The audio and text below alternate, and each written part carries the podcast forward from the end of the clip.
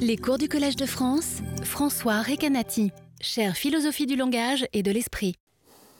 Bien, je voudrais commencer cette séance en rendant un bref hommage à Jacques Bouvresse, dont on a appris euh, la mort hier et qui était euh, mon prédécesseur au Collège de France en philosophie du langage. Il était titulaire d'une chaire de philosophie du langage et de la connaissance euh, il était entré en 1995 et parti en retraite en 2010.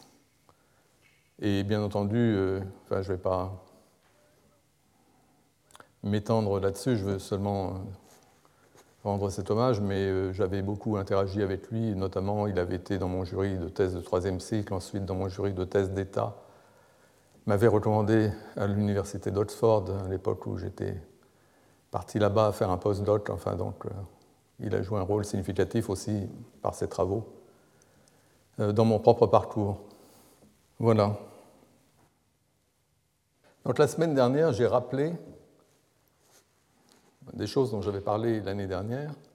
J'ai rappelé que selon Frege, un nom, un nom propre comme Aristote, possède une double valeur sémantique. Et c'est une idée euh, que, je, que je retiens moi-même une double valeur sémantique, ce que Frege appelle un sens et une référence. Le sens étant le mode de présentation de la référence, la façon dont la référence est présentée.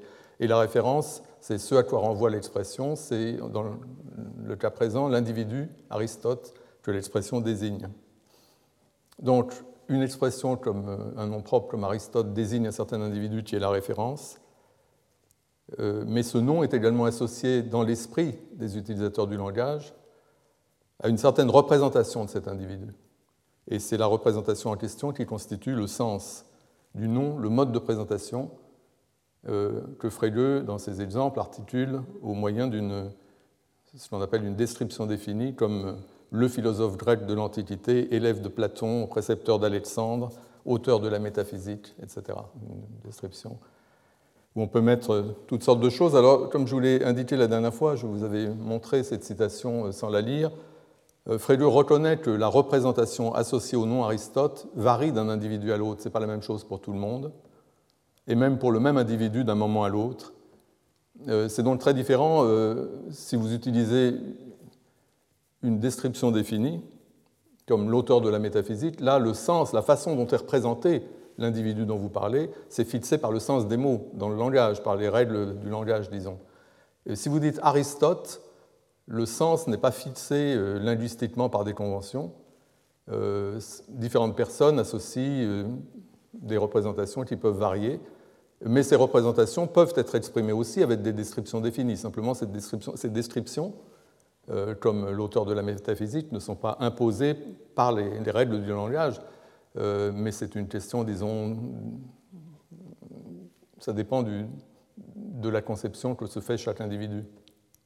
Alors Frege pense que ça, cette dépendance euh, par rapport au contexte d'emploi et à l'individu qui emploie l'expression, cette dépendance du sens qui peut varier euh, par rapport à, la personne qui l'emploie, il pense que c'est un, défaut des langues naturelles.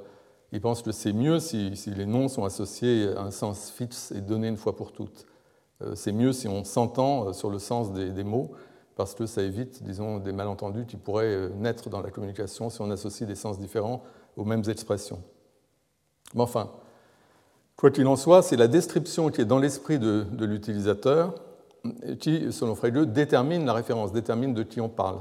Car l'individu désigné, c'est l'individu qui correspond à la description, c'est-à-dire l'individu qui possède les propriétés comme la propriété d'être l'auteur de la métaphysique ou d'avoir été euh, élève de Platon, etc. Donc ça, c'est la conception euh, dont j'ai parlé la dernière fois et dont j'ai dit euh, qu'elle était rejetée. J'ai donné quelques indications pour les raisons pour lesquelles on la rejette. Je voudrais préciser aujourd'hui que cette théorie-là a été aménagée pour tenir compte de ce qui pourrait sembler être des objections. et parmi les aménagements, j'en ai fait brièvement allusion la dernière fois, on, a remarqué que, certains éléments de la description associés à un, nom, euh, là j'ai donné une longue description où il y avait pas mal d'éléments mêlés, euh, dont certains éléments peuvent être plus importants que d'autres. Il y a des choses qui sont vraiment centrales dans la représentation qu'on se fait d'un individu, il y a d'autres choses qui sont plus marginales, moins importantes. Et donc on pourrait très bien considérer qu'il faut assigner des poids différents aux différents éléments, au lieu de mettre tout sur le même plan. Donc ça, c'est une amélioration qu'on peut faire. Et on a aussi remarqué euh, que parmi les propriétés qui sont mentionnées dans la description qui exprime le sens que nous associons à un certain nom propre, euh, que parmi les propriétés donc mentionnées dans la description, il peut très bien arriver que certaines soient attribuées par erreur, surtout s'il s'agit de propriétés pas très importantes où on n'est pas complètement sûr, par exemple, plutôt de choses vraiment centrales. Et dans ce genre de cas, si on fait une petite erreur, euh, j'ai mentionné ça euh, la dernière fois quand j'ai parlé de, Le Verrier et de Neptune, en disant que Le Verrier avait une certaine description de la planète euh, qui a telle et telle propriété, et c'est cette description, c'est cette idée qu'il y avait un objet possédant telle et telle propriété qui avait guidé l'observation et permis effectivement de trouver l'objet, hein, la planète en question, de, la voir au télescope. Euh, j'ai indiqué cependant que la conception que se faisaient les verriers n'était pas complètement exacte. Il y avait quelques erreurs, mais ça n'avait pas empêché que c'était globalement correct et que ça a permis quand même d'identifier euh, la planète. Et, donc, on peut se contenter d'une correspondance globale qui peut être éventuellement approximative. C'est-à-dire qu'il peut y avoir des, petites choses euh, qui ne sont euh, pas tout à fait correctes, mais qui n'empêchent pas que globalement la description, euh, qu'il y ait un objet qui soit conforme à la description de façon globale, sinon de façon totale. Alors, pour ces deux raisons, afin d'attribuer des poids différents aux différents éléments euh, présents dans leur présentation, et aussi afin de pouvoir écarter certains éléments mineurs éventuellement qui se révéleraient fautifs, euh, il a été proposé de remplacer la description unique, qui correspond au sens, qui exprime le sens, d'un nom propre par exemple, comme Aristote, de remplacer cette description unique.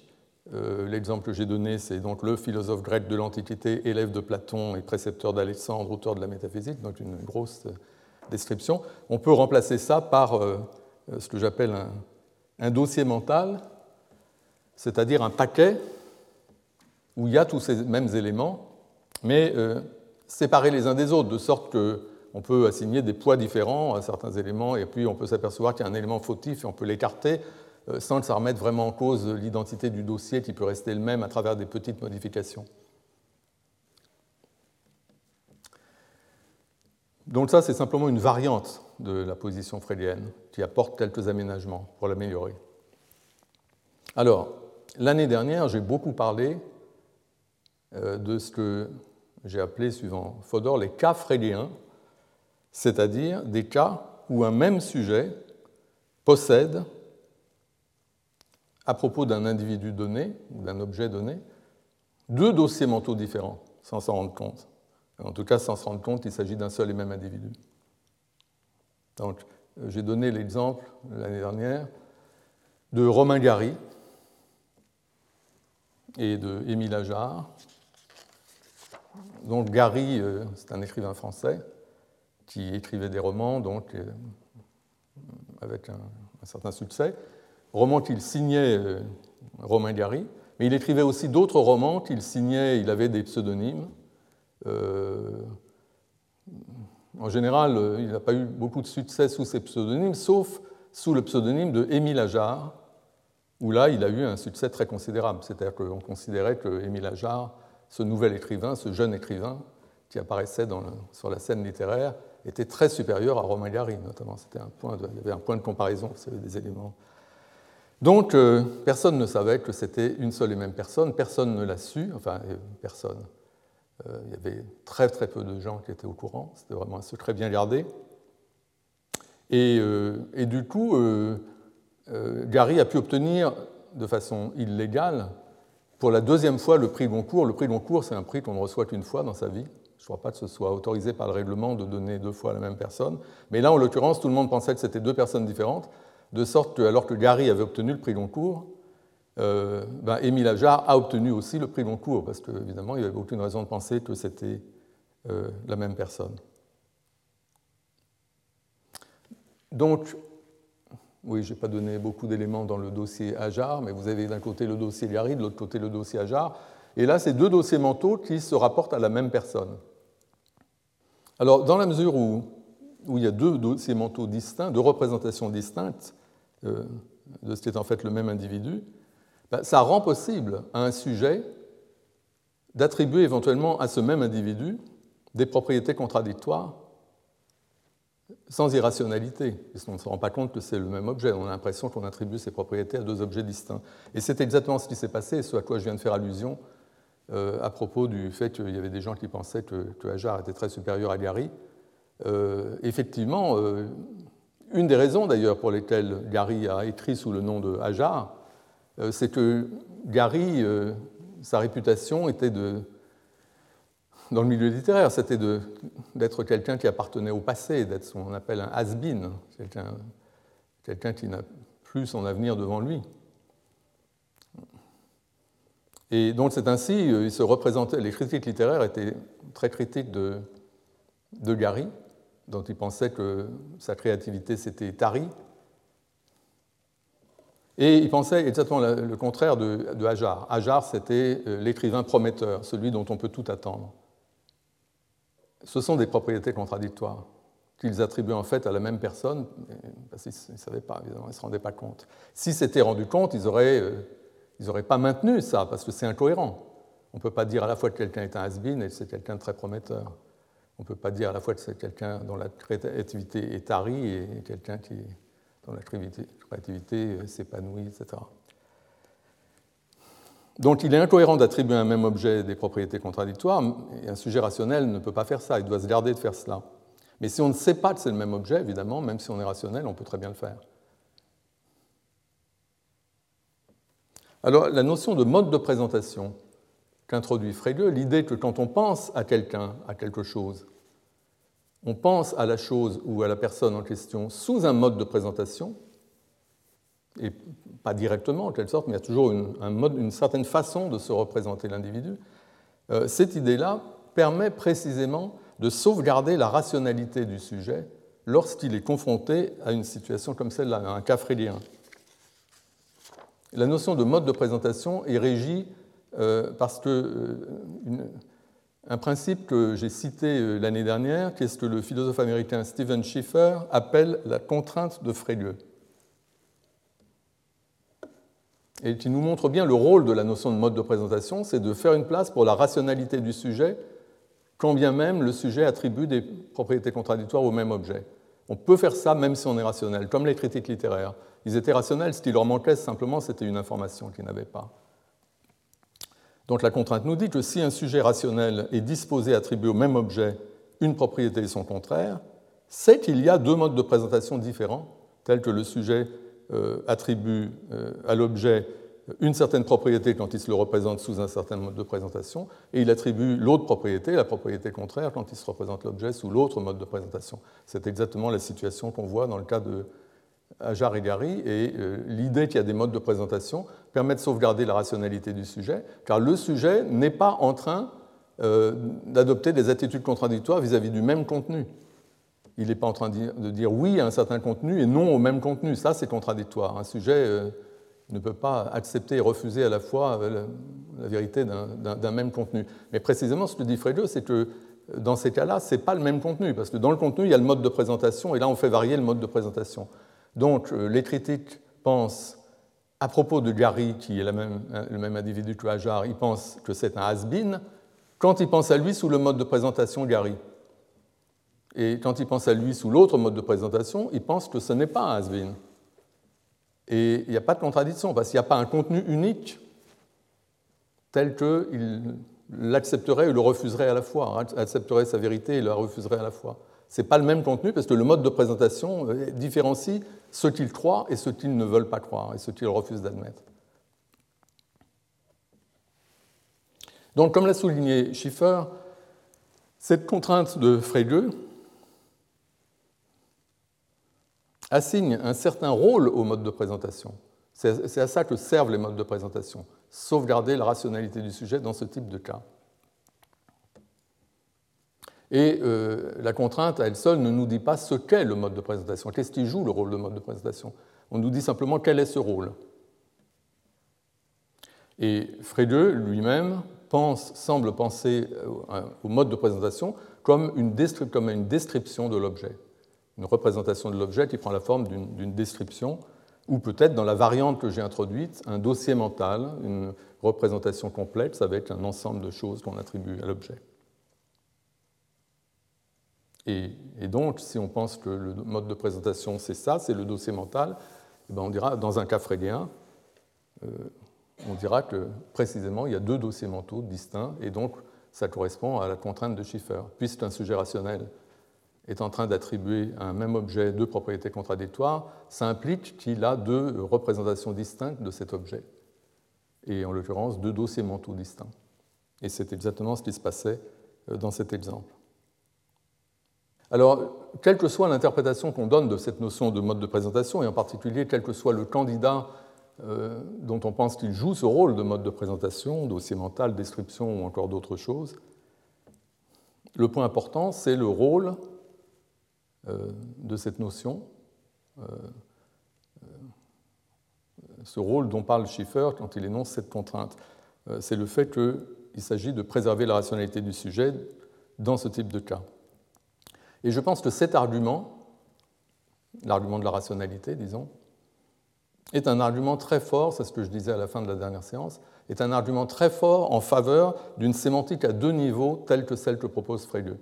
C'est-à-dire que le contenu d'une expression euh, linguistique, euh, par exemple, ça n'est pas seulement ce à quoi elle renvoie, dans le cas d'une expression comme un nom propre ou une expression référentielle, ce n'est pas seulement euh, l'individu, ou l'objet à quoi l'expression renvoie, ça c'est la référence, mais il y a quelque chose d'autre qui est le sens, le mode de présentation. C'est un aspect du contenu très important, parce que c'est l'aspect du contenu qui va être pertinent quand on parle des croyances, de ce que des croyances qui expriment les énoncés. Euh, la notion de croyance est liée de très près à celle de rationalité, donc on a besoin euh, d'un niveau de contenu qui fasse une part euh, au mode de présentation, car c'est le mode de présentation qui explique l'attitude des critiques littéraires dans ce type de cas. Je reviendrai là-dessus. En tout cas, je pense que c'est un, un argument très fort pour cette sémantique à deux niveaux, par opposition à l'autre conception dont je vous ai parlé la dernière fois en fin de séance, euh, qui est la conception qu'on associe à, à, Russell, la conception qu'on pourrait appeler monostratale, qui dit que le contenu, c'est la référence. Euh, conception qui a l'avantage d'être extrêmement claire conceptuellement. A l'idée qu'une représentation, son contenu, c'est ce qu'elle représente. Et c'est tout ce qu'il y a à dire là-dessus. C'est ça l'idée de contenu, c'est ce qui est représenté. Euh, donc si vous avez un nom propre, le contenu, c'est l'objet ou l'individu désigné. Le nom propre est comme une étiquette qu'on associe à un objet et il n'y a pas cette espèce de chose intermédiaire qui est le sens. Alors, cette conception russellienne a des avantages, et je donnerai même quelques arguments euh, putatifs en sa faveur dans un instant. Et comme je dis, elle est, extrêmement claire. Euh, mais elle se heurte à cette objection dirimante, qui est cette objection de la rationalité de Frege.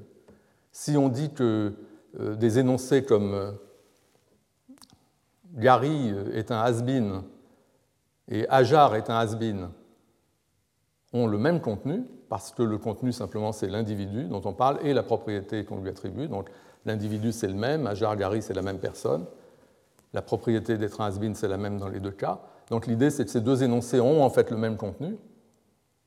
Et s'ils ont le même contenu, alors comment se fait-il qu'un sujet rationnel puisse dire oui à l'un et non à l'autre? On n'explique pas du tout cela. Et pour l'expliquer, on a besoin de dire que dans le contenu, il n'y a pas seulement la référence, il y a aussi le mode de présentation.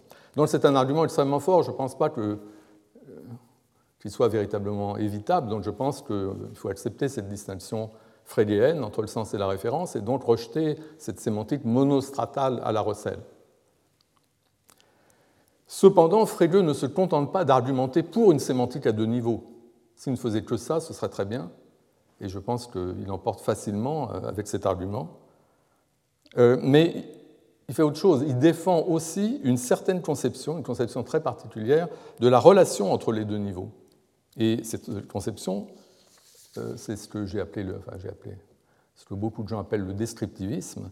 C'est l'idée que ce qui détermine la référence, ce qui détermine de quel individu l'on parle, ou à quel individu l'on pense, ou à quel objet, euh, c'est le contenu du dossier mental. effectivement, pour Frege, la référence, c'est l'objet qui correspond à la représentation que s'en fait le sujet, c'est-à-dire l'entité qui possède effectivement les propriétés qui sont recensées dans le dossier mental, ou en tout cas la plupart d'entre elles ou les plus importantes, si on admet les aménagements dont j'ai parlé. Donc ça, c'est la thèse descriptiviste qui dit la référence, c'est ce qui correspond à la description, c'est ce qui possède les propriétés euh, qui font partie de ce dossier mental, qui sont mentionnées, recensées dans le dossier mental. Et, ce que je soutiens, c'est qu'on peut dissocier ces deux choses que sont d'un côté la distinction entre sens et référence et l'idée que le contenu, ce n'est pas seulement la référence, a aussi le mode de présentation. Ça, c'est une chose, et je pense que ça, on peut difficilement ne pas accepter. Mais l'autre chose, c'est la thèse descriptiviste qui dit que le sens détermine la référence au sens où la référence, l'individu ou l'objet dont on parle, c'est l'individu ou l'objet qui correspond à notre représentation mentale. Euh, car bien entendu, si on dit ça, ça a des conséquences qui sont extrêmement fâcheuses. Euh, si on admet cette thèse descriptiviste que la référence, c'est ce qui correspond à notre représentation mentale. Euh, et, la dernière fois, je vous ai rappelé ces conséquences fâcheuses, notamment le fait que du coup, on ne peut pas se tromper. L'erreur n'est pas possible. Parce que vous ne pouvez pas faire référence à un individu et lui attribuer à tort des propriétés. En tout cas, euh, les propriétés, parce que ce qui vous permet de faire référence à l'individu, c'est que vous lui attribuez certaines propriétés et que l'objet a ces propriétés. Parce que s'il n'avait pas ces propriétés à travers lesquelles vous y faites référence, vous ne pourriez pas y faire référence. Donc vous ne réussiriez pas à faire référence à l'objet si votre représentation, votre conception de l'objet n'était pas correcte. Donc ça exclut la possibilité qu'on ait des conceptions incorrectes, massivement incorrectes. Et je vous ai, euh, j'ai donné la dernière fois des, exemples suivant Kripke de cas où une représentation qu'on se fait peut être massivement incorrecte. Donc il y a eu ce rejet pour des bonnes raisons, comme ces arguments que donne Kripke, ce rejet du descriptivisme, ce rejet de l'idée que la référence, c'est ce qui correspond à notre description, c'est ce qui est conforme à notre représentation mentale. Et donc, la dernière fois, je vous ai présenté la conception alternative, rivale, l'autre conception qui a été mise à la place du descriptivisme. Et euh, la dernière fois, je vous l'ai présenté euh, comme étant euh, essentiellement ce qu'on appelle l'externalisme. Pour les externalistes, la référence, ce n'est pas l'objet, l'entité qui correspond à la représentation que s'en fait le sujet, donc l'entité qui possède les propriétés recensées dans le dossier mental, mais c'est l'entité avec laquelle le sujet entretient certaines relations.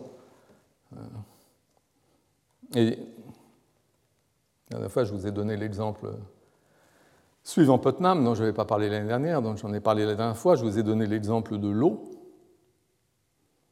L'eau est un liquide qui est présent dans notre environnement et avec lequel nous sommes en contact de façon quotidienne, multi-quotidienne. Nous n'arrêtons pas d'être en contact avec l'eau. En ce moment, je suis en contact. Enfin, bon, contact, il y a plus que du contact. Nous sommes faits d'eau, si je puis dire, mais je veux dire, contact comme là en ce moment, si je bois un peu d'eau, euh, j'ai cette interaction avec l'eau. Donc nous sommes en contact de façon quotidienne avec ce liquide et et le mot eau désigne ce liquide avec lequel nous sommes en contact de façon quotidienne. Alors évidemment, nous avons une représentation mentale de l'eau. Nous avons une sorte de petit dossier mental, euh, exactement comme dans le cas d'Aristote. Donc, si vous voulez, on a des propriétés, on a des choses comme liquide incolore, inodore, transparent, se trouve dans les lacs et les rivières, étanche la soif, tombe du ciel quand il pleut, etc. Et bien d'autres choses. Mais, l'idée, euh, du point de vue externaliste, c'est que cette représentation mentale ou ces propriétés euh, ne déterminent pas la référence. Et c'est ce qu'a ce montré euh, l'expérience de pensée dont je vous ai parlé la dernière fois de, de Putnam, avec cette idée qu'il y a donc une, autre planète, Terre jumelle, qui est exactement où tout est pareil que sur Terre, donc c'est absolument indistinguable. La seule différence, c'est que euh, ce qu'il y a dans les lacs et les rivières, ce qui tombe du ciel quand il pleut, etc., sur Terre jumelle, ce n'est pas le même liquide, même s'il a exactement les mêmes apparences, et notamment il satisfait toutes ces propriétés. Euh, mais ce n'est en fait pas le même liquide. Si vous faites l'analyse chimique, vous vous apercevez que ce n'est pas le même liquide. Ce n'est pas H2O, c'est XYZ, nous dit Putnam. Donc, quand ils emploient le mot eau, les gens sur Terre font référence à un certain liquide, euh, à savoir justement celui qui répond à la formule H2O, parce que c'est le liquide qu'il y a dans leur environnement, c'est celui avec lequel ils interagissent. C'est celui qu'ils boivent, c'est celui dans lequel ils se baignent, etc. Donc ils ont ce contact avec ce liquide-là, et c'est ce liquide-là qu'ils appellent l'eau. L'eau qu'ils se représentent à travers un ensemble de propriétés qui interviennent aussi dans la représentation mentale que se font les gens sur Terre jumelle du liquide qui joue exactement le même rôle dans leur environnement, qui est dans les lacs et les rivières, qui tombe du ciel quand il pleut, qu'ils boivent quand ils ont soif, et dans lequel ils se baignent. Sauf que le liquide avec lequel eux interagissent, c'est pas de l'eau au sens de H2O, c'est parce que nous, nous appelons eau. Eux, ils l'appellent eau, mais nous, nous ce n'est pas ce que nous appelons eau, même si ça ressemble en tout point. Donc quand eux emploient le mot eau, ils font référence au liquide qui remplit leurs lacs et leurs rivières. Quand nous, nous employons le mot eau, nous faisons référence au liquide qu'il y a dans nos lacs et nos rivières. Et ce n'est pas le même liquide. Donc nous faisons référence à des liquides différents. Nous faisons référence, nous, à H2O, quand nous employons le mot eau. Eux, ils font référence à YZ. Et donc ce que ça montre, c'est que ce qui détermine le liquide auquel ils font référence, ce n'est pas ce qu'ils ont dans la tête, parce que c'est exactement la même chose. C'est à ça que sert cette expérience de pensée. On fabrique un cas où c'est exactement la même chose qu'on a dans la tête, et néanmoins la référence n'est pas la même, et ça montre que ce qui fixe la référence, ce qui détermine la référence, c'est pas ce qu'on a dans la tête. C'est ça le but de, cette expérience de pensée. Donc ce qui fixe la référence, ce n'est pas ce qu'ils ont dans la tête, cette représentation-là, mais c'est la nature du liquide qui se trouve dans leur lac et leur rivière c'est-à-dire un facteur environnemental, quelque chose qui a dans l'environnement, pas dans la tête. Donc cette représentation mentale, qui existe néanmoins, mais qui ne détermine pas la référence, puisque c'est la même représentation dans les deux cas, sur Terre et sur Terre jumelle, et que néanmoins la référence, elle, n'est pas la même. Donc cette représentation mentale, la même dans les deux cas, euh, Putnam appelle cela le stéréotype, c'est-à-dire cette conception que les utilisateurs du langage associent au mot eau, et qui est comme une entrée dans leur encyclopédie mentale, si vous voulez. Alors évidemment, j'ai mentionné la dernière fois que euh, si on ajoute euh, la composition chimique dans le dossier mental de quelqu'un de cultivé à propos de l'eau, ça va faire une différence, mais c'est pourquoi je vous ai dit que Putnam situait les choses en 1750 pour éviter ce problème-là. C'est avant qu'on justement on puisse dire, on puisse tracer cette différence. Donc la différence entre le sens frédien et le stéréotype pour Putnam, ça a l'air d'être un peu la même chose. Euh, le sens frédien, c'est pour Aristote, euh, auteur de la métaphysique et tout ça, c'est cette espèce de liste de conditions. Pour l'eau, euh, c'est ce qu'on a ici. Mais la différence entre le sens frédien et le, stéréotype au sens de Putnam, c'est que le stéréotype au sens de Putnam ne détermine pas la référence. c'est la nature objective du liquide avec lequel nous sommes en contact quotidien et que nous nommons eau, et que nous nommons eau c'est ça qui détermine ce à quoi le terme s'applique. Le terme s'applique à tout liquide de même nature que ce liquide familier qui se trouve dans notre environnement et qui correspond au stéréotype. Donc, en l'occurrence, un liquide peut très bien, exactement comme l'eau sur Terre jumelle, l'eau entre guillemets sur Terre jumelle, un liquide peut très bien correspondre en tout point au stéréotype de l'eau, c'est-à-dire avoir les propriétés superficielles de l'eau, sans être de l'eau. C'est ce qui se passe effectivement sur Terre jumelle. La nature de l'eau, euh, la nature de ce liquide avec lequel nous interagissons quotidiennement, sa composition chimique notamment, c'est quelque chose que nous ne connaissons pas forcément et dont nous déléguons la connaissance aux savants. Donc la question de savoir si le liquide qui se trouve sur Terre jumelle est ou n'est pas de l'eau, ce liquide qui a effectivement toutes ces propriétés-là, et la question de savoir si c'est ou ce n'est pas de l'eau, c'est une question que nous ne pouvons pas trancher a priori. Nous suspectons que c'est de l'eau parce que ça ressemble en tout point à l'eau, mais c'est aux savants de nous dire, après l'analyse chimique, si c'est vraiment de l'eau. Donc si un groupe de savants était envoyé en expédition sur Terre jumelle, ils auraient la surprise de découvrir que le liquide remplissant les lacs et les rivières sur Terre jumelle n'est pas de l'eau, mais un liquide qui possède la même apparence et les mêmes propriétés superficielles. Et c'est pareil dans l'autre sens, c'est-à-dire que le terme eau qu'emploient les habitants de Terre jumelle s'applique à tout liquide de même nature que ce liquide familier qui se trouve dans leur environnement. Et donc, si une équipe de savants de Terre jumelle visitait la Terre, ils auraient la surprise eux aussi de découvrir que le liquide qui remplit les lacs et les rivières sur Terre n'est pas ce que eux appellent de l'eau, c'est-à-dire du XYZ, mais un liquide possédant la même apparence et les mêmes propriétés superficielles.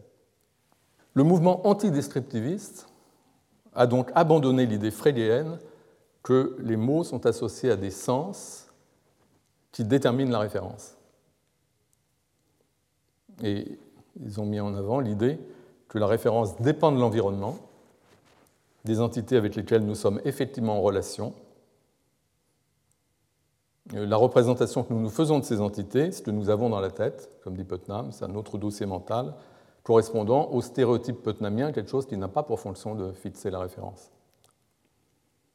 Euh, le stéréotype ou la représentation mentale en question est partagé par Oscar sur Terre et son double sur Terre jumelle, que j'ai appelé la dernière fois Toscar, donc ils partagent cette représentation, ce dossier mental associé au mot eau, et néanmoins ils font référence à des liquides différents, puisque ce sont des liquides différents qui se trouvent dans leurs environnements respectifs.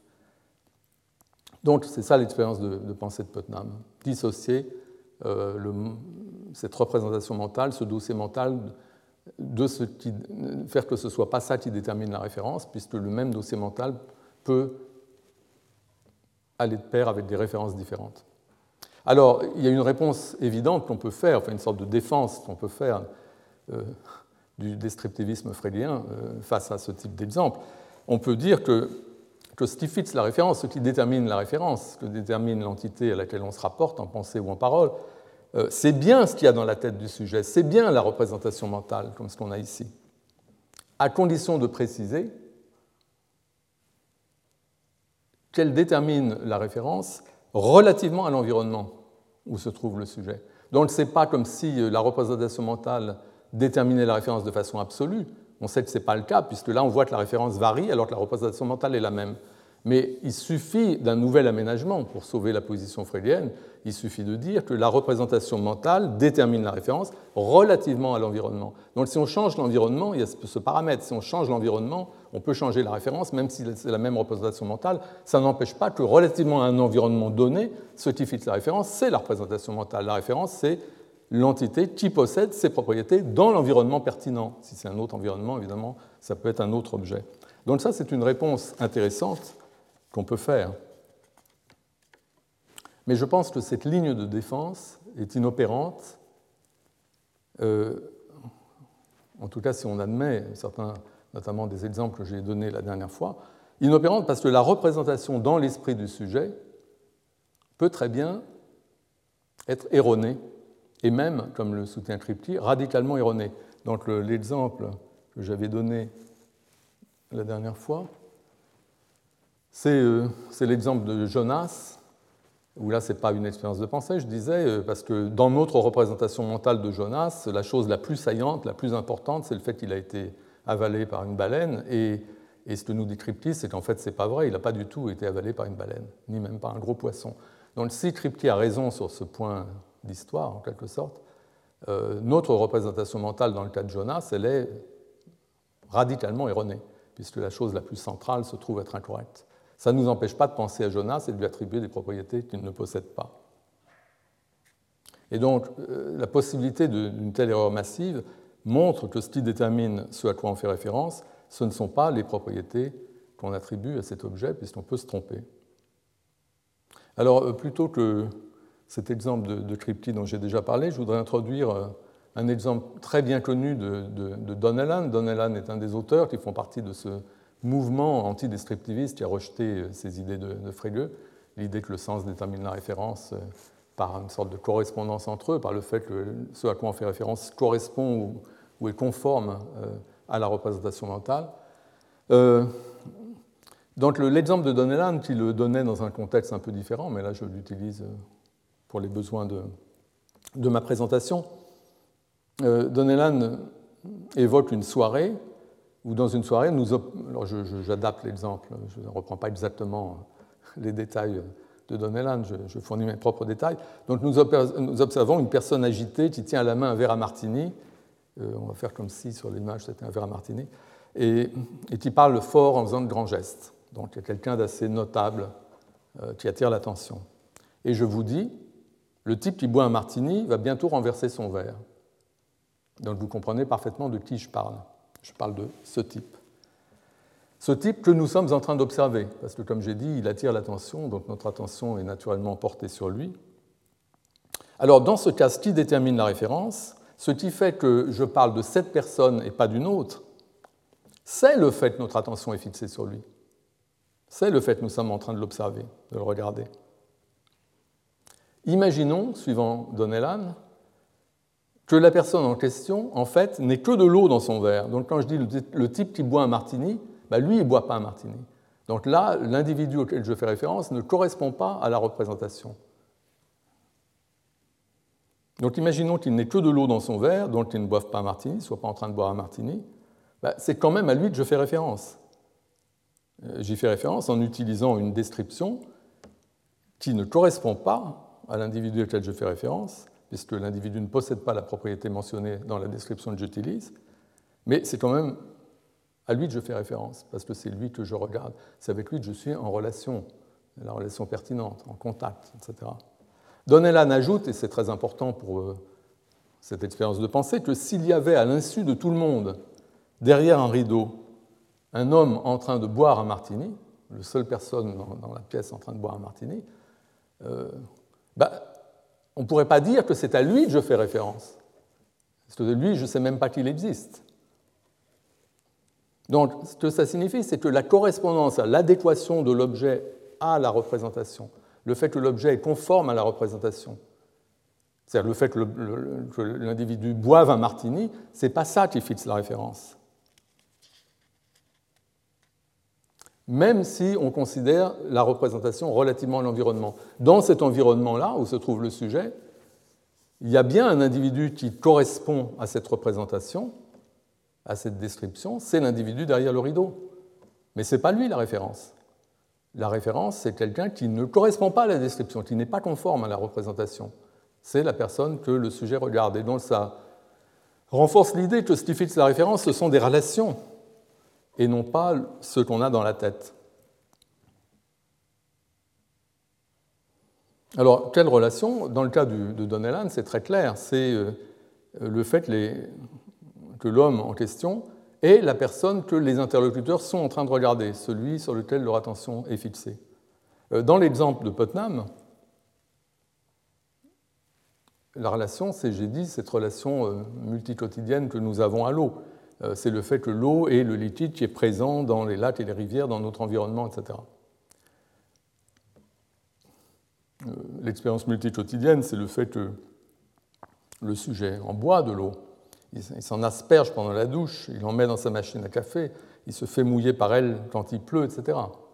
Euh, dans ce genre de cas, et c'est pareil dans le cas de Donnellan, il y a ce rapport, cette relation directe à l'individu qui est devant eux et qu'ils regardent, que l'interlocuteur, les deux interlocuteurs regardent. Dans, ce genre de cas, on peut dire que le sujet est en contact direct avec l'objet, ce à quoi il pense ou ce dont il parle. Il y a cette espèce de contact direct, on est en contact direct avec l'eau, on est en contact direct avec l'individu quand on entend euh, parler, faire de grands gestes, on le voit, etc. Euh, c'est ce que j'appelle ici contact direct, euh, c'est par contraste avec le type de cas où on n'a pas du tout le contact direct. Donc l'exemple que j'ai évoqué la dernière fois, enfin j'en ai évoqué pas mal dans cette catégorie-là, parce que c'est ce qui correspond bien au, modèle descriptiviste. C'est le cas ici de Jacques l'Éventreur. Donc les gens de Scotland Yard, ils savent qu'il y a eu des meurtres de prostituées, une série de meurtres qui ont été commis. Et euh, ils ont une certaine représentation, ils pensent que c'est une personne et une seule qui a, accompli qui a commis tous ces forfaits. Et ils ont une certaine représentation mentale de cette personne, mais évidemment, ils n'ont pas de contact direct avec elle, ils ne savent pas qui c'est. Ils ont simplement cette représentation, l'individu, tel qu'il soit, qui a fait toutes ces choses. Et c'est la même chose pour le verrier. Je vous ai parlé de l'exemple de le verrier dans le cas de Neptune, euh, évidemment, au bout d'un moment, Neptune, on l'a observé, etc. Mais j'ai donné l'exemple de Vulcain, du même Le Verrier, 15 ans plus tard. Dans le cas de Vulcain, il y avait seulement cette représentation hypothétique la planète qui a telle et telle propriété. En fait, elle n'existait pas, il n'y avait pas de telle planète, mais c'est certain qu'il n'y avait aucun contact, observationnel ou autre, avec euh, cet objet. C'était juste un objet dont l'existence était inférée euh, d'une théorie. Donc il y a ces cas où, euh, ben, ici, on ne peut que faire appel à une distinction qu'il y a chez Russell. Donc maintenant, je reviens à Russell, dont on a dit qu'il fallait abandonner la théorie à cause de l'argument freudien de la rationalité. Maintenant, on va voir quand même les bons arguments qui sont du côté de Russell. Russell fait une distinction très importante entre deux types de connaissances, deux formes de connaissances. Euh, j'ai toujours eu un problème pour euh, la terminologie. Euh, longtemps, j'ai parlé de connaissance directe, comme je viens de le faire à l'instant, par opposition à la connaissance par description.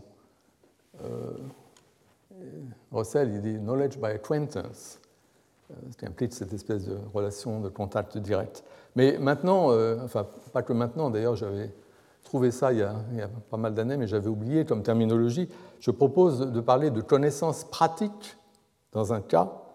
Donc nous avons une connaissance pratique des entités qui nous sont données directement dans l'expérience. Comme par exemple cette bouteille, je la tiens dans, ma main, j'en ai une connaissance pratique, pas purement théorique. Une connaissance purement théorique, euh, c'est la connaissance que nous avons d'un objet dont nous avons des raisons de penser qu'il existe, mais un objet avec lequel nous ne sommes pas en contact direct. Euh, des choses comme justement Vulcain ou, Jacques Léventreur, nous n'avons pas de contact avec l'objet, euh, mais nous savons ou croyons qu'il existe et nous en avons une certaine représentation sur la base éventuellement d'une théorie. Donc j'appelle ça la connaissance théorique ou purement théorique. En tout cas, ça correspond à ce que Russell appelle la connaissance par description. Donc, Russell fait cette distinction entre la connaissance que j'appelle moi pratique, directe des objets avec lesquels nous sommes en contact, comme l'eau, comme le, type dans l'exemple du Martini, le type qu'on voit, etc., et la connaissance purement théorique d'objets dont nous, avons des raisons de penser qu'ils existent, mais nous ne les avons pas, en tout cas, nous ne savons, enfin, si nous les avons rencontrés, nous, ne le savons pas. Euh, cette distinction-là est très très importante. Euh, et, ce qui apparaît, c'est que la conception freudienne, selon laquelle la référence est fixée par des représentations mentales dans notre esprit, euh, ça marche bien pour les cas de connaissance par description. Quand il y a un objet avec lequel nous ne sommes pas en relation directe, nous savons simplement ou nous postulons qu'il y a un objet qui possède un certain nombre de propriétés, nous pouvons parler du prochain président de la République, quel qu'il soit. Euh, je peux de cette façon faire référence à un individu, mais je ne sais pas qui c'est. C'est l'individu, quel qu'il soit, qui possède un certain nombre de propriétés. Donc là, la référence dans ce cas euh, de connaissance par description, la référence est effectivement fixée par la représentation mentale. On n'a pas d'autre moyen d'accéder à la référence. Mais on doit faire un contraste entre ces cas-là et les cas où l'objet, on est en relation avec lui, en contact direct, auquel cas ce qui compte, ce n'est pas ce qu'on a dans la tête, parce qu'on peut se tromper, c'est le contact direct. Alors, la dernière fois, j'ai été pris j'ai manqué de temps et je n'ai pas pu vous présenter euh, un argument que je comptais euh, mentionner euh, à l'appui de quelque chose comme la distinction de Russell entre ces deux formes de lien référentiel, disons, par description ou, direct. Et je voudrais maintenant, j'ai juste donné le nom de l'argument la dernière fois, parce que j'appelle ça l'argument de la patate chaude. C'est aussi encore un problème de, traduction en français, ce n'était pas facile, donc j'ai trouvé cette expression française qui correspond bien. Euh, c'est un argument que je voudrais illustrer avec une citation de Michael Davitt, qui nous dit Il doit y avoir des représentations dont les propriétés référentielles ne dépendent pas de celles d'autres représentations, sans quoi le langage n'entrera jamais en contact avec la réalité les théories descriptivistes renvoient la balle référentielle. Mais il faut bien que la balle s'arrête quelque part. Elle s'arrête avec les théories qui expliquent la référence en invoquant des relations directes à la réalité. Donc, ce contraste euh, dont parle David, c'est le contraste entre ces deux conceptions, la conception descriptiviste où le lien à la référence médiatisé par notre représentation mentale, la référence étant ce qui satisfait cette, cette représentation, ce qui lui correspond, ce qui lui est conforme, et des cas où la référence est fixée de façon directe. Et ce que nous dit euh, David, c'est qu'il y a un argument général qui nous montre qu'il doit y avoir des cas où la référence est fixée de façon directe, parce que si c'était tout le temps comme le, disent les descriptivistes, il n'y aurait jamais de référence du tout. Euh, pour que la référence soit possible, il faut qu'au moins dans certains cas, elle soit directe. C'est ça l'argument. Et cet argument, euh,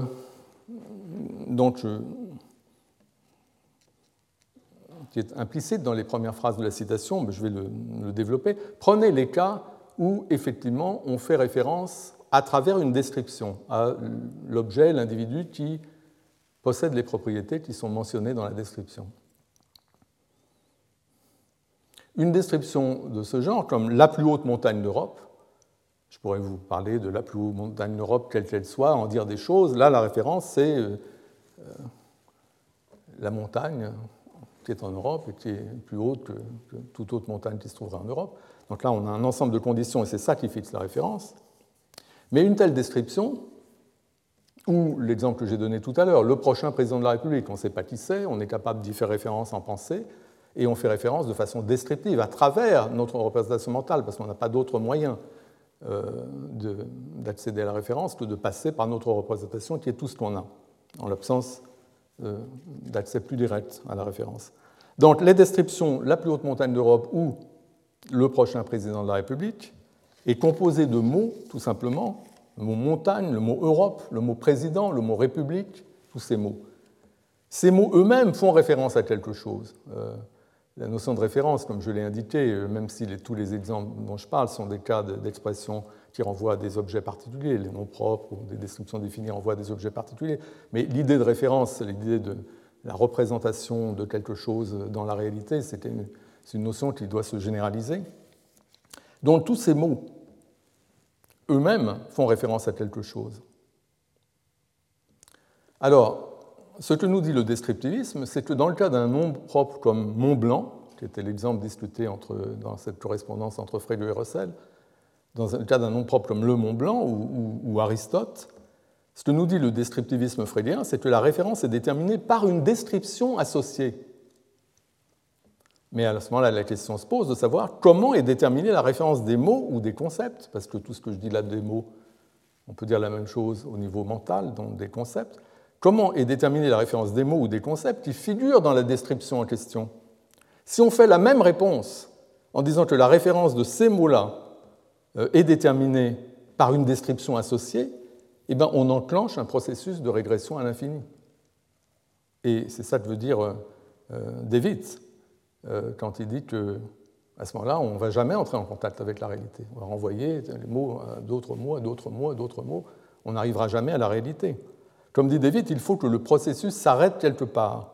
Tous les mots ne peuvent pas avoir leur référence fixée à travers d'autres mots, sans quoi la référence ne sera jamais fixée. C'est ça l'argument. Donc il faut qu'au moins pour certains mots, la référence soit fixée directement.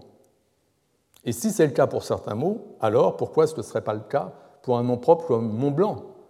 Pourquoi est-ce que dans le cas de Le Mont Blanc, on ne dirait pas, bah oui, le Mont Blanc, puisqu'on est en contact direct avec lui, puisqu'on le voit, puisqu'on le gravit, puisqu'on a toutes ces relations, pourquoi on ne dirait pas que le nom Mont Blanc, c'est justement un nom qu'on donne à cet objet avec lequel on est en contact? Pourquoi passer par une description? Ou dans le cas de l'eau, euh, c'est pareil. Euh, on peut dire que le mot eau fait référence directement à ce liquide avec lequel on est en contact. Donc ça, cette, euh, distinction entre la référence par description et la référence directe, cette distinction qui correspond à ces deux formes de connaissance, euh, peut s'appuyer sur cet argument euh, très puissant dont je viens de parler. Il doit y avoir une forme de référence directe. Toute référence ne peut pas être par description. donc je pense que c'est quelque chose qu'on peut accepter, tout comme on peut accepter la distinction freudienne du sens et de la référence. il y a des très forts arguments pour ces deux choses-là. Ces deux choses-là qui peuvent sembler antinomiques. Et de fait, Russell pensait que la sémantique à deux niveaux de Frege, sens référence, s'applique seulement au cas de connaissance par description. Donc quand je dis euh, le prochain président de la République, quel qu'il soit, aura fort à faire, etc., là, oui, on a l'individu, on ne sait pas qui c'est, mais c'est de lui qu'on parle, et ce qu'on dit est vrai, enfin bon, il y a l'individu dont on parle, ou auquel on pense, et puis il y a le mode de présentation, c'est une certaine représentation mentale ou certaines propriétés qui sont attribuées à l'individu, comme la propriété d'être le prochain président de la République en l'occurrence. Euh, donc là, oui, on a les deux. On passe par une, certaine représentation et on fait référence à l'objet qui correspond, qui est conforme à cette représentation. Là, ça marche, nous dit Russell. Mais lorsque l'objet est donné directement dans l'expérience du sujet, lorsque, lorsque le sujet a l'objet devant les yeux, par exemple, alors le nom propre, si le sujet utilise un nom propre ou un démonstratif en disant ceci, dans ce cas, l'expression est directement associée à l'objet qui est donné dans l'expérience. C'est comme une étiquette accolée à cet objet. Et là, on n'a pas besoin de cette représentation mentale. En tout cas, s'il y a une représentation mentale, et il y en a dans le cas de, parlais du stéréotype de l'eau, etc., on a toujours des représentations mentales sur ces choses dont on parle ou auxquelles on pense. Mais la représentation mentale en question n'est pas ce qui fixe la référence. La référence est fixée par le lien direct, et on a besoin que ce soit le cas euh, de temps en temps au moins. Donc ce qui fixe la référence, c'est le lien direct. La représentation mentale, elle vient par surcroît, mais elle ne fixe pas la référence. Donc au niveau sémantique, le contenu, disons, de l'expression, c'est effectivement la référence. Euh, il y a ce lien direct, la représentation, ce qu'elle représente. donc ça, c'est Russell nous dit qu'au moins pour un certain type de cas, qui sont les cas fondamentaux, c'est comme ça. Il y a un autre type de cas qui sont les cas dérivés. Pourquoi dérivés? Parce que simplement nos représentations, comme les descriptions, l'auteur de la métaphysique, etc., tous ces cas-là, c'est des, représentations complexes qui ont des éléments, qui sont eux-mêmes des éléments simples. Au moins au niveau des éléments simples, on doit avoir de la référence directe. Et on peut aussi faire référence de façon descriptive à l'aide de représentations complexes. Donc là, ça correspond peut-être à la, façon dont Freud voit les choses, mais ce qui compte, c'est que, au moins dans les cas fondamentaux, c'est la référence directe qui prévaut, et quand il y a référence directe, on n'a pas besoin du sens freudien pour fixer la référence. Donc ça, c'est la position que j'appelle russellienne, comme j'ai dit euh, à la fin de la séance, euh, après l'enregistrement, en réponse à une question. Russell a beaucoup évolué, là je suis en train de parler d'un certain Russell, ou si vous voulez, euh, enfin, donc, ce que j'appelle la position russellienne, euh, je n'entre pas dans les détails historiques de exactement à quoi ça correspond dans le développement de, la pensée de Russell. En tout cas, euh, les, antidescriptivistes euh, de ce mouvement des années 60 et 70 du siècle dernier dont je vous parlais, eux, à cause de cette critique du descriptivisme et donc de la position freudienne, ont basculé du côté d'une position euh, qu'ils ont présenté comme étant une position russellienne, comme s'inspirant de certaines idées qui avaient été présentées par Russell, et notamment cette théorie que j'ai appelée la théorie Fido-Fido, l'idée qu'il y a simplement la représentation, ce qu'elle représente, et il n'y a rien d'autre à dire, au moins au niveau fondamental. Donc une sémantique monostratale. Et de la part de, Russell, cette idée que parce que euh, la référence n'est pas toujours descriptive, parce qu'au moins dans les cas fondamentaux, elle doit être directe. Du coup, on n'a pas besoin de la distinction freudienne du sens et de la référence. On peut se contenter de dire que l'expression est directement associée à l'objet, sans médiation par un sens, de sorte qu'il y a simplement euh, euh, ce couple, la représentation est ce qu'elle représente, ce qui correspond donc à la théorie Fido-Fido. Je pense que cette conclusion était une erreur. Mais c'est une erreur qui n'est pas qui est assez naturelle, donc elle n'est pas facile, il n'est pas facile de voir pourquoi c'est une erreur. Donc, c'est ça que j'essaye de, de vous faire comprendre. Je pense que la notion de référence directe est entièrement légitime. Référence directe par opposition à la référence descriptive. La notion de référence directe correspond au cas où un objet est donné dans l'expérience par opposition au cas où il n'est connu que par description. Et c'est quelque chose de très intuitif. Il y a les gens que vous connaissez et il y a les gens dont vous avez entendu parler. Euh, enfin, je n'aurais pas dû donner cet exemple parce qu'en fait, il y a un sens où entendre parler de quelqu'un, c'est déjà se trouver en relation avec lui, comme je vous ai dit la dernière fois. Donc, oubliez oubliez ce que je viens de vous dire. En tout cas, cette notion de référence directe semble tout à fait légitime pour tous les cas où, effectivement, euh, nous percevons l'objet, ou nous, en avons, un contact direct avec lui. Et dans ces cas-là, ce à quoi pense le sujet ou ce dont il parle n'est pas déterminé par le contenu de la représentation mentale, parce que le sujet a dans la tête, c'est-à-dire par les propriétés répertoriées dans le dossier. La référence est établie par contact direct, donc acquaintance, comme dit Russell. Mais cependant, contrairement à ce que pense Russell, cette idée de référence directe, à mon avis, est compatible avec la distinction freudienne du sens et de la référence. C'est ça la difficulté. Car même lorsqu'un objet est donné directement dans l'expérience, il est donné d'une certaine façon. Et il est possible de ne pas se rendre compte qu'un objet donné d'une certaine façon est le même qu'un autre, ou ce que nous croyons être un autre, qui est donné d'une autre façon. Quand bien même, dans les deux cas, les objets nous sont donnés directement, par exemple dans la perception. Alors il y a chez Frege un exemple de ce genre, parce qu'il y a toutes ces discussions entre Frege et Russell dans cette correspondance dont je vous parlais à propos du Mont Blanc. La question est de savoir, c'est est-ce que quand on pense au Mont Blanc, le contenu de notre pensée, est-ce que c'est le Mont Blanc qui est dans cette, directement, la montagne qui figure dans le contenu, ou est-ce que c'est un mode de présentation qui renvoie à la montagne? Donc il y a cet exemple, et, et euh, nous donne l'exemple d'explorateurs euh, dont dans leur parcours, ils ont affaire d'abord à une certaine montagne, une montagne avec laquelle ils sont en contact direct, ils la voient, euh, peut-être qu'ils l'escaladent. Donc c'est typiquement le genre de cas où on voudrait parler de connaissance directe, de cas où on peut donner un nom à cette montagne. On peut l'appeler le Mont Blanc, euh, en vertu du fait qu'on a cette relation avec elle, même si notre représentation mentale pourrait contenir des tas d'informations fausses à son sujet. Donc c'est un cas où on a une relation directe, mais on peut très bien, et c'est l'exemple de Frege, Frege nous dit des explorateurs, ils ont affaire à une certaine montagne, ils continuent leur route en quelque sorte, et puis ils se retrouvent face à la même montagne et ils ne se rendent pas compte que c'est la même. Donc ce que je suis en train de dire, c'est que dans ce cas-là, c'est de la référence directe. Cette montagne qui est devant eux et qu'ils perçoivent. C'est pareil que dans les autres exemples de référence directe que j'ai donnés. Néanmoins, ils sont, parce que à chaque fois que vous percevez ou que vous êtes en. Il y a toujours une certaine façon dont l'objet vous est donné.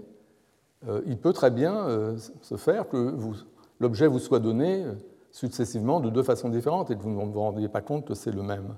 Donc là, euh, c'est une illustration euh, qui vaut ce qu'elle vaut d'une montagne que vous voyez de différents angles. On pourrait très bien imaginer effectivement des sujets qui ne se rendraient pas compte que c'est la même, suivant l'angle à travers lequel ils perçoivent la montagne en question.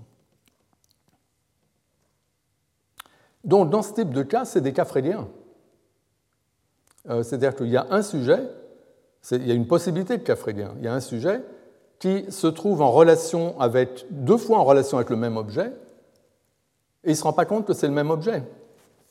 Donc il est parfaitement possible, il serait possible au sujet, tout en gardant sa rationalité, dans un cas de ce genre, d'attribuer à une montagne une propriété f, et à, l'autre montagne qui est en fait la même, la propriété non f. Et le sujet là ne serait pas en train de se contredire euh, au sens où euh, sa rationalité est préservée parce qu'il se représente de deux façons différentes la montagne. Donc on a besoin de mode de présentation dans ce cas aussi, mais pourtant ce cas aussi, c'est un cas de référence directe. Donc ça nous montre que la distinction sens-référence, elle est perpendiculaire par rapport à cette autre distinction qui est la distinction entre la référence directe et la référence descriptive. Même si on se cantonne à la référence directe, on a quand même besoin de la distinction du sens et de la référence pour sauver la rationalité du sujet.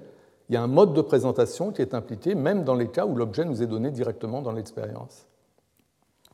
On peut euh,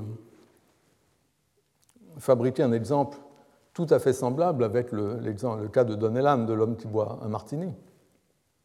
Donc, on a vu que le sujet a un certain dossier mental sur la personne qu'il regarde, dans ce dossier mental, il y a notamment la propriété d'être en train de boire un martini. Mais ce qui détermine la référence du dossier mental, ce n'est pas euh, le, contenu du dossier, puisque là, en l'occurrence, c'est faux. ce qui détermine à quoi pense le sujet, c'est non pas le contenu de son dossier mental qui peut être erroné, c'est le fait qu'il a une certaine relation à l'objet, il est en train de le regarder. Donc là, c'est un cas de référence directe, où le contenu du dossier mental ne joue pas le rôle de fixer la référence.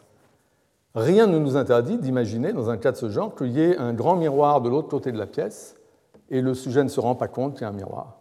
Donc il y a ce grand miroir, et du coup, le sujet euh, aperçoit un autre type de l'autre côté de la pièce. Et euh, il pense des choses à propos de cet autre type. Donc il a un deuxième dossier mental sur la même personne, parce que c'est la même personne qui voit à travers le miroir. Et dans les deux cas, il s'agit de perception, donc d'un lien direct à l'objet. Et puisque le premier dossier mental ne fixait pas la référence, puisqu'il contenait des choses fausses, on peut très bien imaginer l'équivalent aussi pour le deuxième. Mais enfin, quoi qu'il en soit, c'est un cas freudien, le sujet a deux dossiers mentaux se rapportant à la même personne, et néanmoins, il ne s'agit pas de référence descriptive, parce que ce qui fixe la référence, c'est le lien à l'objet. Le fait que le sujet a son attention fixée sur la personne qui regarde et qui est en train de faire des grands gestes, etc., et qu'il perçoit aussi de temps en temps, euh, à l'autre bout de la pièce, cette autre personne, avec lequel, par la perception, il se trouve également en lien. Il se trouve que c'est le même individu à laquelle il est en relation dans les deux cas, et par l'intermédiaire d'un miroir dans le, second cas.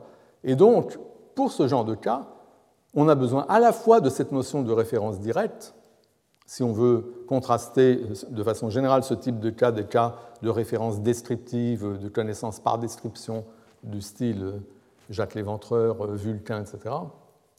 On a besoin de cette notion de référence directe pour ces cas-là, ce sont des cas de référence directe parmi d'autres, et ça n'empêche pas que la distinction sens-référence est nécessaire pour sauvegarder la rationalité du sujet, parce qu'on a potentiellement moins des cas fréliens ici. Donc la différence entre les cas de référence directe et les cas de référence par description ne tient pas, contrairement à ce que pense Russell, ne tient pas au fait que la sémantique à deux niveaux de Frege, sens référence, s'appliquerait seulement à ceux-ci, c'est-à-dire au cas de référence par description. Ça, c'est une erreur. Je pense qu'il y a une erreur du côté de Frege et il y a une erreur du côté de Russell. L'erreur du côté de Frege, c'est de penser que la relation entre le sens et la référence, c'est la relation descriptiviste, que le sens détermine la référence, de cette façon que je vais appeler dans un instant satisfactionnelle. Ça, c'est une erreur. On peut garder la distinction sens-référence sans donner cette interprétation descriptiviste. Et l'erreur de Russell, c'est une erreur tout à fait corrélative c'est de penser que cette notion de, référence directe doit se comprendre sur le modèle de la théorie Fido-Fido, où justement il n'y a rien, euh, il n'y a pas de. cette notion de mode de présentation n'intervient pas du tout. Ok, donc je dis la différence entre l'état de référence directe et l'état de référence par description ne tient pas au fait que la sémantique à deux niveaux de Frege s'appliquerait seulement au cas de référence par description. Elle tient plutôt au fait que dans les cas de référence directe, comme tous les cas dont nous avons parlé, l'exemple de Donnellan ou l'eau, enfin tous ces trucs-là, dans les cas de référence directe, comme le soulignent les externalistes, ce n'est pas le contenu du dossier mental qui fixe la référence, ce n'est pas ce que le sujet a dans la tête qui fixe la référence. Euh, le philosophe américain Ken Bach euh, utilise ici une distinction entre deux modes de détermination de la référence. Il dit que la référence est déterminée sur une base relationnelle plutôt que satisfactionnelle. Ce n'est pas qu'il y a certaines conditions euh, représenté dans l'esprit des gens et que la référence doit satisfaire, c'est simplement le fait que le sujet est en relation avec la référence, c'est ça qui compte. La référence est l'objet avec lequel le sujet se trouve en contact plutôt que l'objet qui satisfait certaines conditions répertoriées dans le dossier mental, comme dans le cas de, Jacques Léventreur, où là, effectivement, c'est euh, satisfactionnel. Donc là-dessus, Russell a raison, car Russell met l'accent justement sur ce contact direct comme étant ce qui fixe la référence.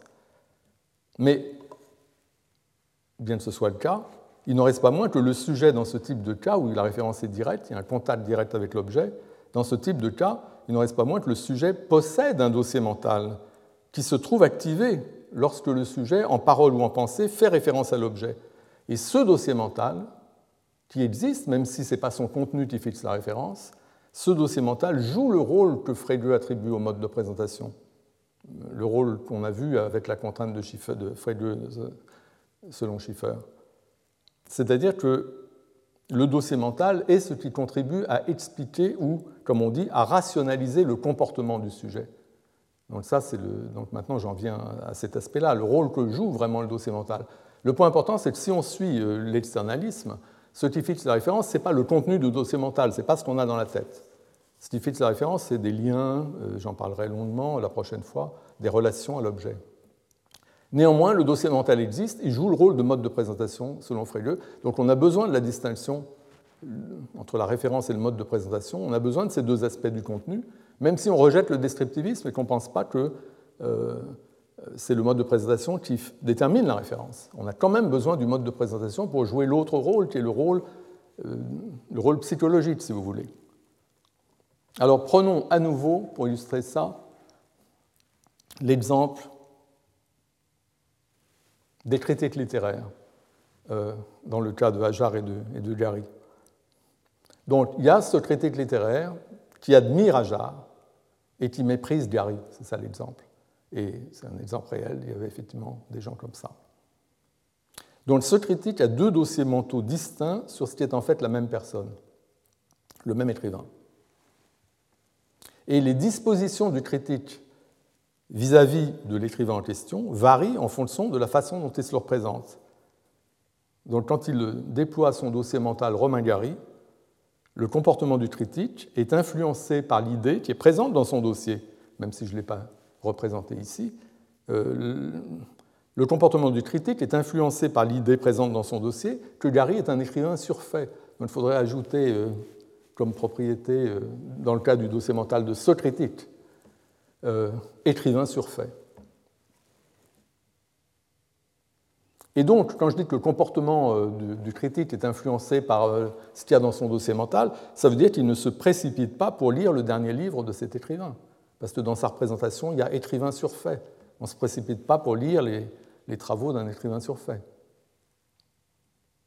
Mais quand il se représente le même individu à travers le dossier mental Émile Ajar, ce dossier-là contient une évaluation ultra positive de l'écrivain. C'est tout à fait le contraire. Donc, quand il se représente, euh, par exemple, le fait que le nouveau livre de Hajar est paru, eh bien, il va se précipiter pour lire ce livre. Alors que quand il apprend que le dernier livre de Gary est paru, il ne va pas se précipiter. Et la différence, il s'agit pourtant d'un livre du. C'est le même écrivain, en, un sens. Je ne vais pas trop entrer dans les complications de cet exemple. Je vais prendre un peu plus simple, mais en tout cas, la différence de comportement, la différence d'attitude tient au fait que le sujet a deux dossiers mentaux et ces dossiers mentaux contiennent des évaluations de l'écrivain auquel il se rapporte qui sont radicalement différentes. Écrivain surfait dans un cas, génie dans l'autre. Et quand vous pensez que quelqu'un est un génie, vous avez envie de lire ce qu'il écrit. Quand vous pensez que quelqu'un est un écrivain surfait, vous n'avez pas envie de lire ce qu'il écrit. Donc le comportement du sujet, ce qui fait, le fait qu'il qu'il se, se, précipite ou pas sur le livre, est directement motivé, dicté par sa représentation mentale, par le dossier mental. Donc le comportement s'explique par le fait qu'il y a ces dossiers mentaux. Et on a besoin donc de poser ce niveau-là de représentation pour expliquer le comportement du sujet, quand bien même c'est un comportement qui au final a pour cible le même individu.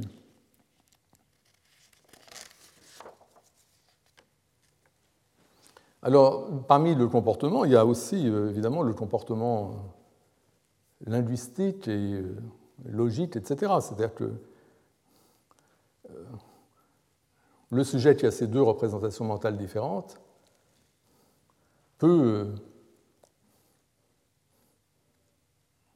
donner son assentiment à une certaine proposition concernant Gary, alors que il refusera son assentiment à la même proposition où on aurait simplement désigné l'individu à travers le nom propre Ajar et Pagari.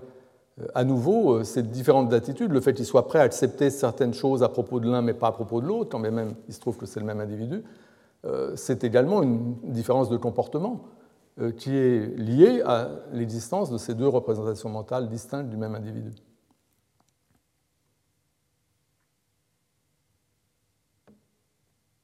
Donc, dans les cas fréliens, le sujet dispose de deux dossiers mentaux distincts sur le même objet et son comportement vis-à-vis de cet objet varie en fonction du dossier mental que le sujet déploie lorsqu'il se représente l'objet. Et donc, c'est vraiment tout simple de penser que la variation en question s'explique par le fait que les dossiers dont on parle euh, contiennent des informations ou des évaluations différentes. Alors, dans les cas putnamiens, ce n'est pas comme les cas fréliens, là, la situation est inversée. C'est-à-dire qu'on a deux sujets distincts, je pense à Oscar et à Toscar, Oscar sur Terre, son double sur Terre jumelle, Toscar. On a deux sujets distincts mais qui sont qualitativement indistinguables, qui possèdent chacun un dossier mental sur le liquide incolore inodore transparent qui est présent dans leur environnement et que tous les deux appellent eau. Donc ils ont c'est le même dossier mental, ils ont la même représentation. Et il ne s'agit pas, comme on l'a vu, du même liquide dans les deux cas, à cause de la différence environnementale. Il s'agit de H2O pour Oscar, de XYZ pour Toscar. Et il y a donc le même dossier mental, avec les mêmes informations, correspondant à deux objets distincts. Donc c'est le cas inverse du cas où on a euh, deux représentations mentales distinctes correspondant au même objet. ce que vous avez, c'est dans le cas de Oscar, vous avez ce dossier mental qui se rapporte à ce liquide qu'il y a dans l'environnement d'Oscar, c'est-à-dire H2O. Et dans le cas de Toscar, c'est le même dossier mental, mais il se rapporte à un autre liquide qui est celui qu'il y a dans l'environnement de Toscar. Et à nouveau, euh, ce qu'il y a dans le dossier mental euh, explique le comportement. En l'occurrence, puisque c'est le même dossier mental, pour Oscar et pour Toscar, ils se représentent de la même façon les liquides qui sont présents respectivement euh, sur Terre et sur Terre jumelle. Du coup, ils se comportent vis-à-vis de, ces liquides exactement de la même façon, parce que ce qui explique le comportement, c'est la représentation mentale. Donc, dans l'explication du comportement, c'est à la représentation mentale qu'on fait appel. Euh, mais la représentation mentale n'est pas ce qui fixe la référence. Donc, on a ces deux rôles qui correspondent en fait à ces deux aspects du contenu, qui est la référence, qui est quelque chose, vous faites référence à quelque chose en fonction des relations euh, effectives que vous entretenez avec la chose en question, c'est quelque chose d'objectif, disons. Et la représentation mentale, c'est la représentation euh, plus subjective dans votre esprit. OK.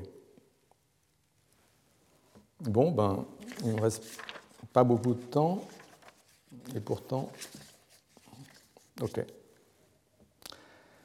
Donc, les dossiers mentaux, on peut entrer un peu plus dans le vif du sujet.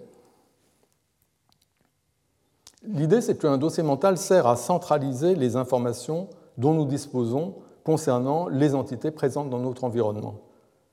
Euh, et la notion d'environnement prend plusieurs sens, suivant qu'il s'agit d'un environnement au sens très étroit, comme dans l'exemple de Donnellan, il s'agit d'une situation où il y a quelqu'un en face de nous, ou dans un exemple comme celui de Putnam, où c'est un environnement beaucoup plus large. Il s'agit, dans notre environnement général, il y a de l'eau qui tombe du ciel, dans les lacs et les rivières, etc. Ce n'est pas forcément dans la situation euh, où on pense à l'eau que, l'eau est présente, mais elle est présente dans l'environnement de façon plus générale. Alors, nous ne maintenons pas de dossier, évidemment, sur toutes les entités qui sont présentes dans notre environnement. Il y en a seulement certaines qui nous importent, et qui font l'objet de représentations mentales dédiées. Donc ça, c'est évident. Et d'autre part, autre chose que je dois euh, préciser, tous les dossiers mentaux euh, ne sont pas durables. Nous pouvons très bien ouvrir un dossier mental temporaire à l'occasion d'une brève interaction avec un objet ou un individu qui disparaîtra ensuite de notre vie, tout comme le dossier à son sujet. Les dossiers mentaux que nous associons aux expressions démonstratives du langage, comme cet homme, ce vase, ce chien, etc., euh, ces, expressions, ces dossiers mentaux-là sont, typiquement des dossiers provisoires dont l'existence est limitée à l'épisode pendant, pendant, lequel nous percevons ces entités euh, auxquelles les, démonstratifs font référence. L'exemple de Donnellan est un exemple de ce type.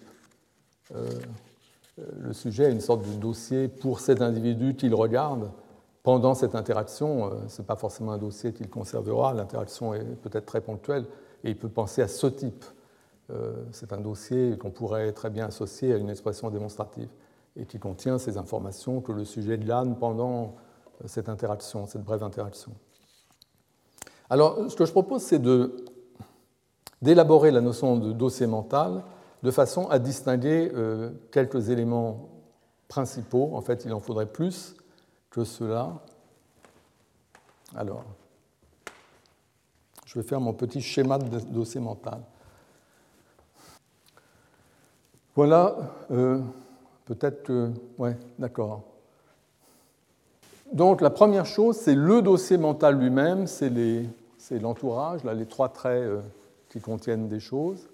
C'est le dossier mental lui-même comme euh, objet, comme entité. Euh, de même que si vous avez un dossier cartonné comme celui-ci, c'est quelque chose, c'est une entité. Donc il y a le dossier mental lui-même, considéré comme entité, euh, on a besoin de cette notion parce que un dossier mental, ce n'est pas comme un ensemble d'éléments d'information. Puisque un ensemble d'éléments d'information euh, est individualisé par, en gros, un ensemble est individualisé par les, éléments de l'ensemble. Si vous changez les éléments de l'ensemble, vous changez l'ensemble. Mais un dossier mental peut rester le même dossier mental, même si éventuellement il y a une mise à jour de l'information, etc. Donc il faut penser au dossier mental comme quelque chose qui existe dans l'esprit, disons, euh, quelque chose qui a une identité numérique en tout cas. Et quand je parle du dossier mental comme une chose, il faut distinguer Oscar et Toscar, ils ont chacun leur dossier mental, qui sont numériquement distincts, quand bien même c'est le même dossier mental au sens qualitatif, car il contient les mêmes informations. Donc il y a le dossier mental lui-même dans son identité numérique, représenté ici par ces trois traits qui euh, correspondent au réceptacle, au dossier mental comme réceptacle, et puis les, lignes à l'intérieur correspondent à des éléments d'information que vous stockez dans votre dossier mental. C'est le contenu du dossier mental sens, en, un certain sens de contenu, ce qui est contenu dans le dossier mental. Et ça, le contenu, c'est le même pour Oscar et pour Toscar. Ils ont la même représentation mentale de l'eau, avec les mêmes éléments d'information, quand bien même leurs dossiers sont numériquement distincts. Alors, très important, vous avez ici, ici représenté la relation à l'objet qui fixe la référence. Car j'ai dit que ce qui fixe la référence, ça n'est pas le contenu du dossier mental. La référence n'est pas l'entité qui est conforme au contenu, qui est conforme à la représentation mentale. Ce qui fixe la référence, c'est la relation, la relation à l'eau que nous avons par le fait que nous nous baignons dedans, qu'elle nous mouille, que nous la buvons, la relation dans l'exemple de Donnellan à l'individu, le fait que nous le regardons, etc. Donc c'est la relation R qui fixe la référence à l'objet, l'objet est la référence, et c'est ce qui est représenté ici par O. Donc les éléments, c'est un, le dossier mental lui-même dans son identité numérique, deux, ce qu'il y a dans le dossier mental, le contenu du dossier mental, les informations stockées dans le dossier mental, trois, la relation qui fixe la référence, et quatre, la référence. Alors, le dossier mental dans son identité numérique, j'en parlerai euh, pendant toute une séance, non pas la prochaine, mais celle d'après, dans 15 jours. Donc là, je ne dis rien là-dessus. En ce qui concerne le contenu du dossier, ce qu'il y a dans le dossier, euh, je ne veux pas dire grand-chose, j'ai donné des exemples. Je veux juste prévenir un malentendu qui est que le contenu du dossier ne se réduit pas, dans mon esprit, forcément à du matériel verbal ou, conceptuel, même si c'est ça les exemples que j'ai donnés. Euh, un dossier mental peut aussi contenir des éléments de type sensoriel, euh, euh, également des éléments, je l'ai dit, ça, d'évaluation, etc. Donc on peut mettre tout ce qu'on veut dans un dossier mental, mais je ne vais pas parler de ça parce que j'ai plus que quelques minutes. Et je voudrais aussi préciser, pour prévenir les malentendus, parce que je prends toujours mes exemples dans un domaine extrêmement restreint, mais que les entités auxquelles les dossiers font référence ne sont pas nécessairement des particuliers, des individus, euh, même si ce sont les cas centraux euh, dont je parle pour les besoins de, disons, d'essayer de discerner les éléments fondamentaux en jeu, mais, mais dans le cas de l'eau, par exemple, l'eau n'est pas un objet individuel. L'eau n'est pas quelque chose de comptable, c'est pas comme une goutte d'eau, une mare ou un verre d'eau. Ça, c'est des objets, des, objets individuels, des objets comptables. L'eau, c'est une substance. Euh, c'est quelque chose d'une nature assez différente et ça ne nous empêche pas d'avoir un dossier mental sur l'eau. Et de même, dans le même, dans le même esprit, disons, des espèces comme le tigre ou le dromadaire, on peut très bien avoir un dossier mental sur le tigre ou sur le dromadaire, ce pas des individus, euh, comme le sont les tigres et les dromadaires particuliers qu'on peut voir aux eaux. Euh, donc la notion de dossier mental va beaucoup plus loin que simplement l'idée, euh, la référence d'un dossier mental peut être autre chose qu'un objet individuel et il y a plein de, peut être aussi des événements, enfin il y a plein de choses qui pourraient être intégrées dans cette théorie, même si moi je vous parle de la référence aux individus essentiellement. Alors le troisième composant est très important puisque c'est la relation qui fixe la référence et je vais consacrer la prochaine séance à cette relation. Euh, je veux peut-être quand même profiter des quelques minutes qui me restent pour euh, commencer à dire deux ou trois choses là-dessus, sur la relation en question. Ce que nous mettons dans nos dossiers mentaux, ce sont des informations, euh, notamment, que nous consignons dans nos dossiers, des informations qu'on a acquises à propos des objets qui sont, ou des entités qui sont ce à quoi se rapportent les dossiers. Et ces informations, elles sont acquises grâce à l'existence de ce qu'on pourrait appeler des canaux informationnels, c'est-à-dire des chemins qui permettent à l'information de circuler entre ces objets et nous. Et le modèle, évidemment, c'est la perception. Notre équipement sensoriel fait que lorsque nous sommes confrontés à une entité matérielle, comme cet ordinateur qui se trouve devant moi, dans des conditions normales permettant la perception, dans ces conditions, il s'établit un flux informationnel entre l'entité et nous. L'objet cause chez le sujet, ici moi-même, confronté à lui, une expérience sensible, par exemple une expérience visuelle quand je regarde l'ordinateur, expérience porteuse d'informations sur l'objet en question. Donc, simplement, je vois que l'ordinateur devant moi est allumé. Et c'est une information que je peux stocker dans mon dossier temporaire sur cet ordinateur, temporaire ou pas. Donc ça signifie que l'ordinateur en question, il est causalement responsable d'une expérience visuelle qui est dotée d'un certain contenu informationnel. Et l'expérience en question concerne l'objet qui la cause, à savoir l'ordinateur. Et euh, l'expérience nous renseigne sur les propriétés de l'objet en question. Ici, le fait qu'il est allumé. Donc, je propose de concevoir la relation R qui fixe la référence comme étant liée de très près à la relation qui s'établit entre le dossier mental et l'objet quand le dossier accueille des informations qui ont leur source causale dans l'objet. Alors, lié de très près à cette relation, ça veut dire que cette relation va être notre le point de départ.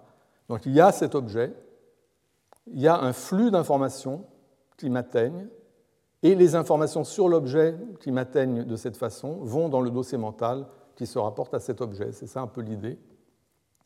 Et cette et, la relation qui fixe la référence, ce qui détermine à quel objet, à quelle entité un dossier mental se rapporte, cette relation qui détermine la référence est liée de très près à cette relation informationnelle qui s'établit entre l'objet et le sujet, quand le sujet effectivement obtient des informations sur l'objet grâce à l'existence d'un canal informationnel comme dans le cas de, la perception. Euh, lié de très près, ça ne veut pas dire identique, et précisément la séance prochaine sera consacrée à la question difficile de savoir parmi plusieurs relations possibles dans le voisinage, laquelle est la bonne euh, Et c'est une question très difficile que je ne prétends pas d'ailleurs véritablement trancher, mais en tout cas, je passerai une séance à la discuter. Et, je voudrais euh, apporter une dernière précision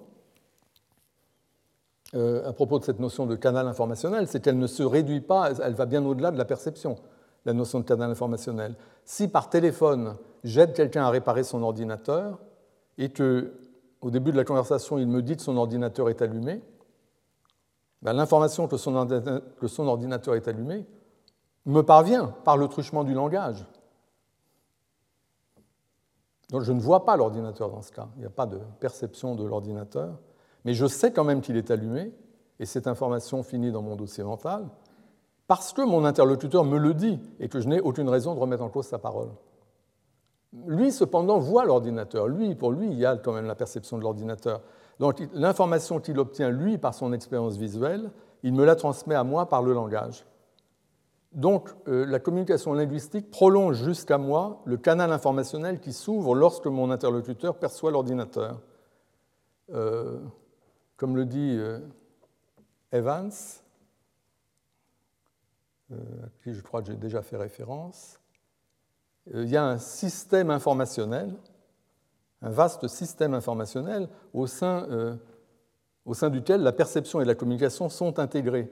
Et dans ce système, vous voyez aussi la mémoire. Donc le premier trait, le trait plein, correspond à la perception. Donc un sujet A euh, obtient par la perception une information. Ensuite, il y a le trait discontinu euh, euh, horizontal qui correspond au fait que le sujet retient cette information en mémoire, donc elle est stockée dans son dossier mental. Et ensuite, par cet autre trait discontinu mais différent, enfin ce n'est pas un pointillé, c'est plutôt un trait discontinu, ça correspond, ça, cette ligne-là verticale, à la communication, au fait que une information est transmise à un autre sujet par la communication, et l'autre sujet va la retenir en mémoire et la transmettre aussi. Donc le système informationnel a, ces différentes facettes impliquant la mémoire, la perception et la communication. Et c'est un peu dans ce sens que je pense qu'il faut euh, voir ces relations informationnelles. Les relations informationnelles ne se limitent pas à la perception, même si la perception joue un rôle très important là-dedans.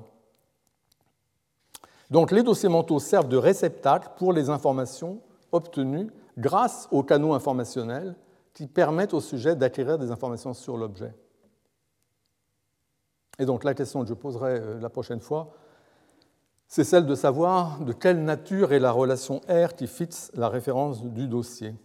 Alors euh, le titre de la séance de la prochaine fois, ça s'appelle Relation infogénérative. Et en fait, c'est parce que j'ai parlé de ça, j'ai commencé à parler de ça, parce que donc mon cours de l'année dernière a été interrompu euh, par la pandémie et, j'avais commencé à introduire euh, assez lentement ce, sujet des dossiers mentaux. Je commençais à parler de ces choses. Et, donc j'ai mentionné ces relations que j'appelle les relations pertinentes, que j'appelais les relations épistémiquement gratifiantes. Et il y avait dans le, dans le public quelqu'un qui, à la fin de la séance, ou peut-être pendant la séance, je ne me souviens plus très bien, mais disait que ce serait peut-être mieux de, euh, d'utiliser une expression moins barbare, il avait proposé relation épistémiquement profitable, ce que je trouve pas mal du tout. Et donc, je serais très content de remplacer mon gratifiant par, profitable. Mais ensuite, j'ai eu une correspondance avec un auditeur, qui je ne pense pas était là, mais qui en tout cas avait vu les vidéos, et qui lui proposait carrément un néologisme en disant que puisque ce sont les relations pertinentes, sont les relations qui génèrent de l'information, qui apportent de l'information au sujet, qui permettent à l'information d'arriver au sujet, il proposait d'appeler ça des relations infogénératives en fabriquant. J'ai trouvé ça pas mal aussi. En tout cas, j'ai donné, euh, donné ce, titre à la séance de la, prochaine fois, relations infogénératives, et donc je parlerai de cela un peu plus. Merci. Retrouvez tous les contenus du Collège de France sur www.colège-2-france.fr.